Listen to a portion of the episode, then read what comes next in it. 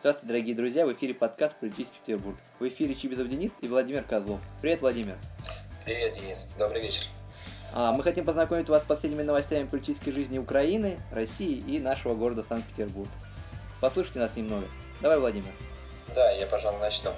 Э, стало известно, что активисты, остающиеся на Майдане, э, обзавелись подсобным хозяйством. Они уже разбили небольшой огород. Э, на грядке, расположенной возле одной из палаток, высадили редис, салат, лук, укроп и петрушку. Также активисты планируют завести кур и построить свинарник. Следующая новость.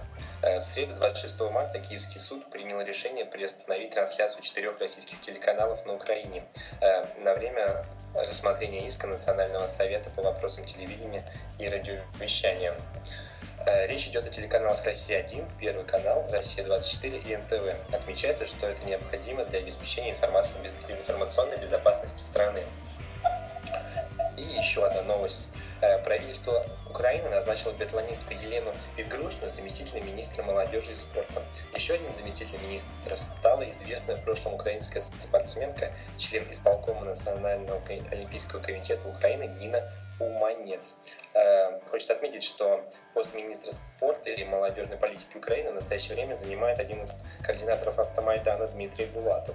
Э, он был назначен на эту должность 28 февраля. Ну, на этом по Украине все. А я познакомлю вас с новостями России и Санкт-Петербурга. Начнем с России. А, главная новость последнего часа – то, что руководитель фракции «Справедливая Россия» в Государственной Думе Сергей Миронов заявил, что у него возникло ощущение, что в следующем году могут пройти досрочные выборы в парламент страны. Также он не исключает массовые выборы губернаторов. Это связано с тем, что в состав России вошло два новых субъекта – Крым и Севастополь, которые наравне с остальными должны быть представлены в парламенте, а также с большим количеством губернаторов, которые имеют статус исполняющего обязанности – Интересно отметить, что вчера статья с аналогичной мыслью появилась на сайте Слон.ру. А теперь пара новостей от оппозиционера Алексея Навального, который сейчас находится под домашним арестом. Во-первых, стоит отметить, что Роскомнадзор отказал в регистрации его сторонникам, которые хотели зарегистрировать э, средствами массовой информации газету «Популярная политика», которая должна стать политическим таблоидом, который будет рассказывать о всевозможных коррупционных деяниях чиновников и их э, родственников. Также главная и самая милая новость последних дней – это то, что Алексей Навальный написал прошение к следователю о походе со своим сыном Захаром, которому исполнилось 6 лет, э, в кино на фильм «Рио-2».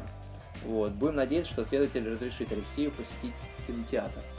А, и следующая новость из Санкт-Петербурга. У нас в законодательном собрании произошел конфликт. Между депутатами Милоновым и Явлинским. А депутат законодательного собрания от фракции «Единая Россия» Виталий Милонов обвиняет депутата Явлинского в том, что тот не посещает заседания комитета, бюджетно-финансового комитета и вчера пропустил заседание парламента. А, пресс-служба Явлинского отмечает, что депутата не было на заседании, так как он находился на встрече с вице-губернатором Сергеем Визаловым, с которым обсуждал изменения в программу капитального ремонта многоквартирных домов. Вот. Но хочу поддержать тебя в теме городских новостей. Эм, хочется сказать, то, что оппозиционная коалиция увеличилась. Во вторник, 25 марта, региональное отделение партии «Демократический выбор» присоединилось к коалиции оппозиционных сил для совместной подготовки к муниципальным выборам. Отметим, что демократического выбора, как зарегистрированного, зарегистрированной партии, имеет право э, выдвигать кандидатов в муниципальные депутаты без сбора подписей.